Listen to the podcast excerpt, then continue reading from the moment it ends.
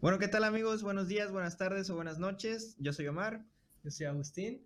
Y este es nuestro primer podcast de Las Caras de la Redonda. Bienvenidos sean todos ustedes y espero disfruten este episodio. Y bueno, Agus, pues, ¿de qué vamos a hablar hoy? Eh, como ustedes bien saben, este, este canal se dedica 100% al fútbol. Y yo creo que pues, la mayoría de gente que le gusta o que juega al fútbol conoce pues este, este tema, ¿no? La tercera división profesional. O la liga de TDP, como bien. Este nuevo nombre que... que no sabemos ni por qué, ni cuándo, pero... A mí se me hace medio tonto, pero bueno, es, es, una buena forma de llamarla también. La TDP. Pero bueno, este, aquí un poquito de historia. ¿Cómo, cómo inicia la, la liga de tercera división profesional? Esta liga inicia en el año 1967 eh, básicamente como dos grupos de, de ocho equipos, 16 en total. Fue un tipo, pues, torneito, una liguilla, como quien dice. y pues... Un torneo de barrio. Ajá. Y de ahí para el Real, ¿no? Vaya. ¿A qué fecha dijiste que inició? 1967. De hecho, en el 2017 se festejaron los 50 años de la tercera de, eh, de la Liga de Tercera División Profesional. Sí, ya, ya bastante, bastante tiempito. Vaya, son muchos años.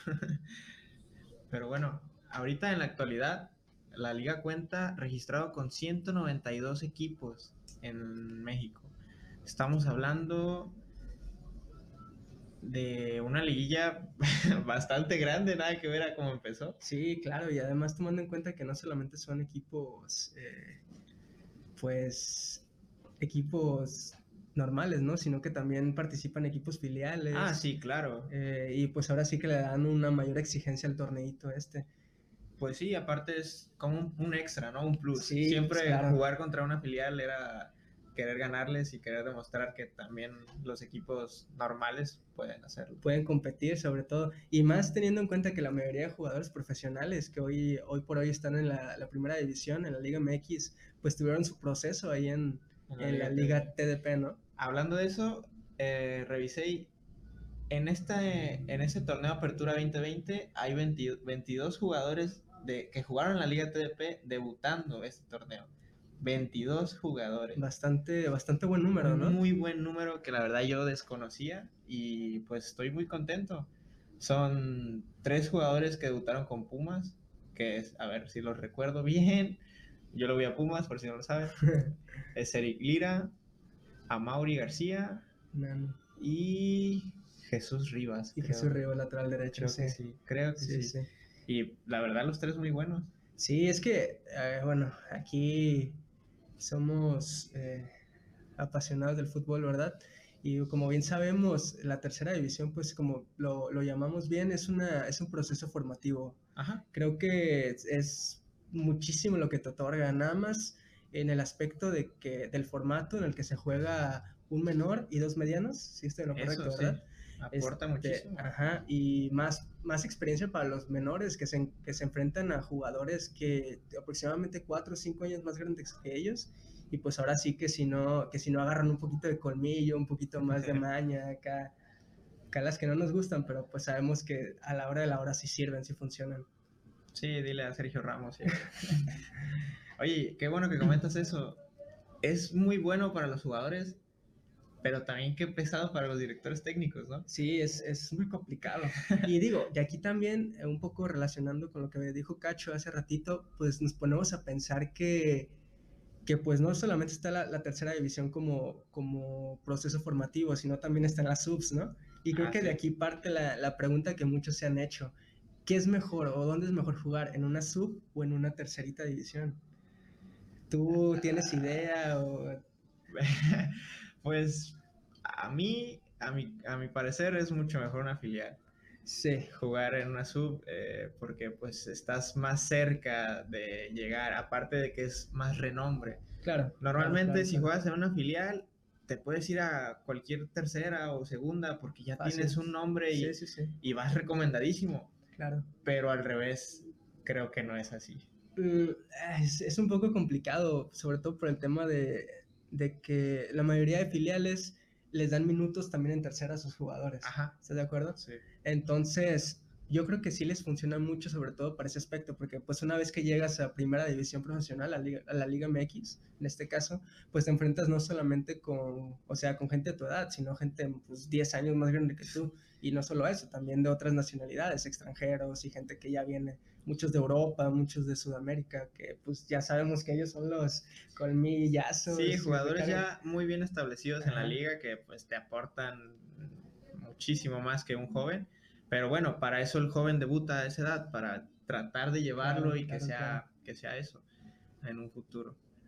Claro, y platícanos un poquito más acerca de pues el formato, ¿no? De esta, de esta tercera división profesional. Pues son 14 grupos, eh, se dividen en, dos secciones, sección A y sección B. La sección A es más del sur, en Yucatán, creo que Chiapas, Ajá, toda esa, zona. Y la sección B es donde está donde estamos nosotros, el Bajío, Jalisco para arriba. este, entonces, bueno, son 14 grupos. Eh, entre cada grupo hay un aproximado de 14, 16 equipos. Pero aproximado, ¿verdad? Porque revisando el grupo 14 tiene únicamente siete equipos. Siete equipos, o sea, nada. nada. una liguilla. exactamente. El 13 y el 12 tienen ocho únicamente.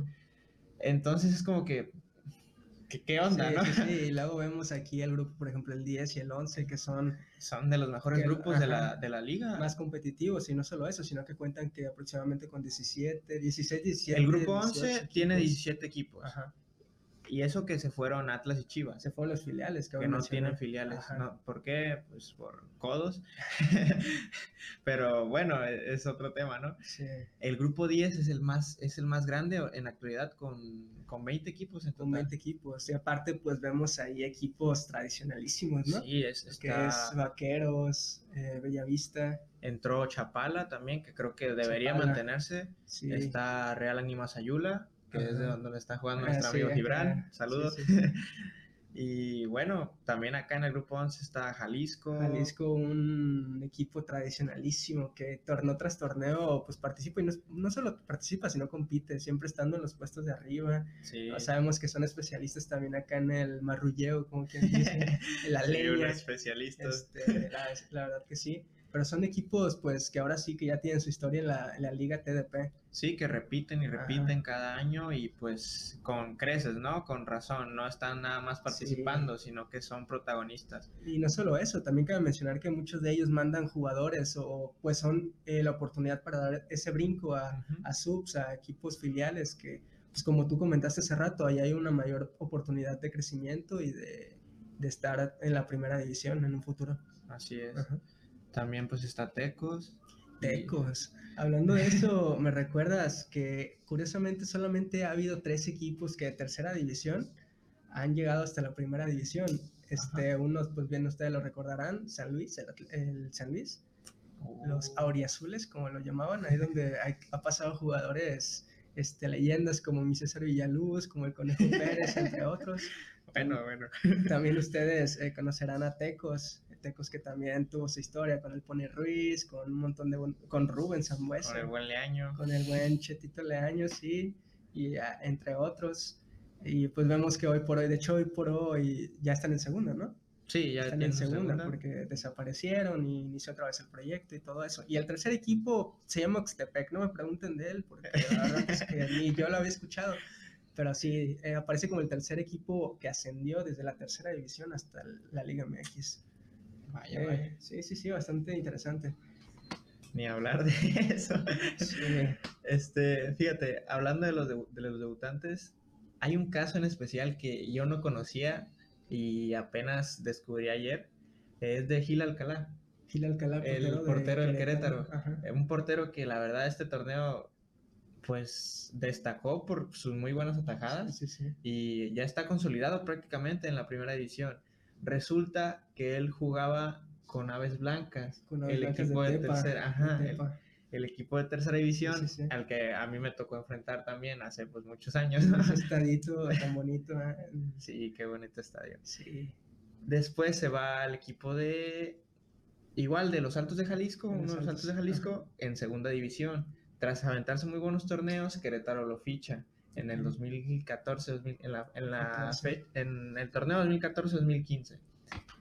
En el 2017 debuta y apenas el torneo es titular indiscutible. Sí, y aparte sabemos que ya es, o sea, no es joven como tal. Tiene 28 años. Tiene 28 años. Pero, o sea, estamos hablando de uno de esos casos peculiares que entran en tercera, brincan a segunda y de ahí dan el salto a primera división. Que eso es lo ideal, ¿no? O sea, el proceso en una utopía, si lo queremos llamar así, este, pues ir brincando de, de categoría en categoría. Sí, es, es, como lo ideal, pero pues tristemente hay millones de casos que factores, sí, sí.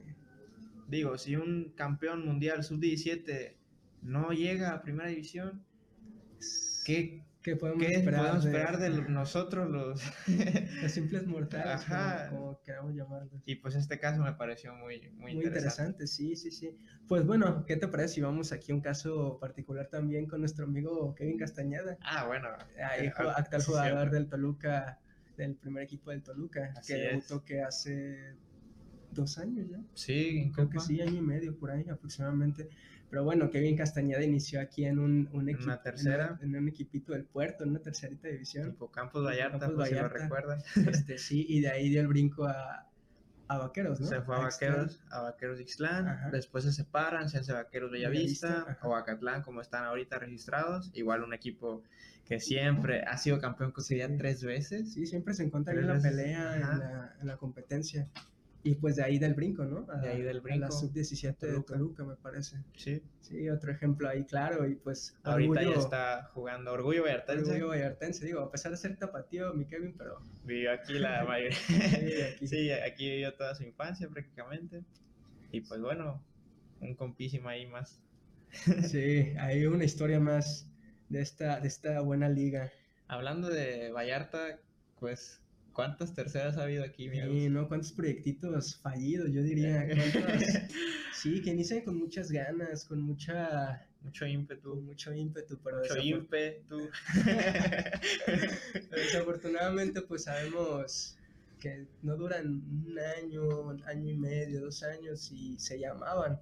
Digo, afortunadamente hoy por hoy, hoy en la actualidad, 2020, vemos una tercerita... Que se ha mantenido y... se ha mantenido pues esperemos siga. Sí, ya va por su segundo torneo y no, solo, no solamente participando, como era la costumbre de, de las terceritas pasadas. Digo, a Hipocampos Vallarta bien lo recordamos, creo que en su primer torneo quedaron como... como en lugar décimo, dos, Ajá, y ya en su segundo torneo quedaron aproximadamente como en el 16, 17, este, y pues desapareció. Vemos a un equipito, se llama Puerto Vallarta FC, pues si los quieren seguir ahí, la tercerita eh, que, ha competido, digo, a pesar de que el año pasado pues, fue un año diferente, complicado por este tema del COVID, vemos que se metió en una liguilla. Calificada A final de cuentas no se llevó a cabo, pero pues ahí está en la pelea. y pues hoy por hoy eh, se encuentran creo que, creo que en sexto lugar. Así está ahí compitiendo, compitiendo ahí en los primeros lugares y bastante, bastante buena buen proyectito que ilusiona, que motiva y que pues esperamos que, que siga dando buenas buenas noticias al puerto, ¿no? Así es, aparte que es prácticamente con toda la gente del puerto, no, no han traído jugadores de fuera, eso me parece muy... Porque aparte, en el puerto hay con qué, hay mucho talento. Mucha calidad, quizá, digo, ahí no me vayan a matar, pero lo que nos hace falta es hacer un poco de disciplina, de... bueno, es que es, es, obvio, Agus, y obviamente Vallarta es reconocidísimo por la fiesta, ¿no? Por la fiesta, sí, ustedes que nos escuchan saben que, ¿no? Nada más sí, no, nos van a dejar mentir. Y pues ya saben que es fiesta, playita, malecón y, y pues buenos, buenos momentos. Pues más o menos de esto va a ser nuestro podcast, amigos. Esperemos sigan a la tercera porque vamos a hablar muy bien de ellos. Bueno, no muy bien, vamos a hablar seguido de ellos. objetivos con ellos, con lo que vienen haciendo y con lo que significan para, para, este, para esta categoría, para esta liga de tercera división profesional. Sí, que esperemos se mantenga y pues nos den más alegrías para seguir teniendo fútbol aquí en el puerto. Así es, y pues espero, esperamos nuestros sus comentarios, perdón, y Saben que ahí estamos en las redes sociales para que nos sigan, Instagram, Facebook. Las caras de la redonda, así nos pueden encontrar. Y pues déjenos sus comentarios. estamos abiertos a todos ustedes. Sus amigos Agustín Andín y el buen Omar Cachorro Romero. Gracias.